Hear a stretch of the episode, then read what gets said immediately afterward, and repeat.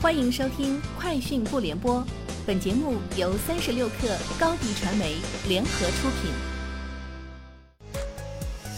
网罗新商业领域全天最热消息，欢迎收听《快讯不联播》。今天是二零二一年十二月三十号。世界卫生组织总干事谭德赛在新闻发布会上表示，目前德尔塔变异株和奥密克戎变异株造成了双重威胁。使全球新冠肺炎病例数创下纪录，并再次导致了住院和死亡人数激增。谭德赛称，奥密克戎变异株的传播性更强，它与德尔塔变异株同时传播，导致出现海啸般的新冠肺炎确诊病例。他对此表示高度关注。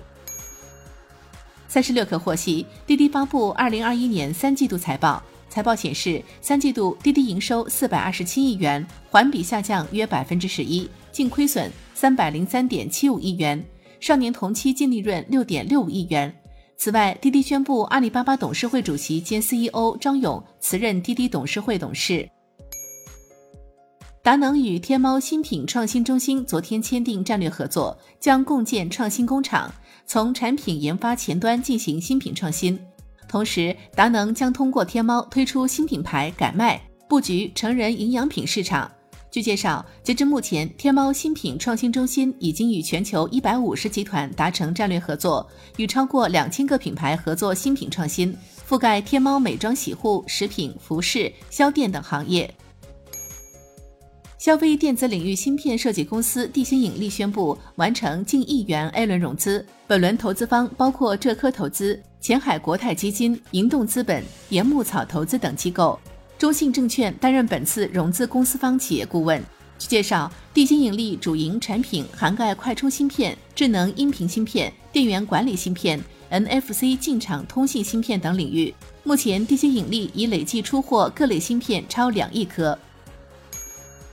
据报道，为配合三星电子提高2022年高端折叠屏智能手机出货量。三星显示器公司将增产所需面板。中价位机种方面，三星计划扩大搭载光学防手震、五 G 通讯及防水功能，以提升性价比。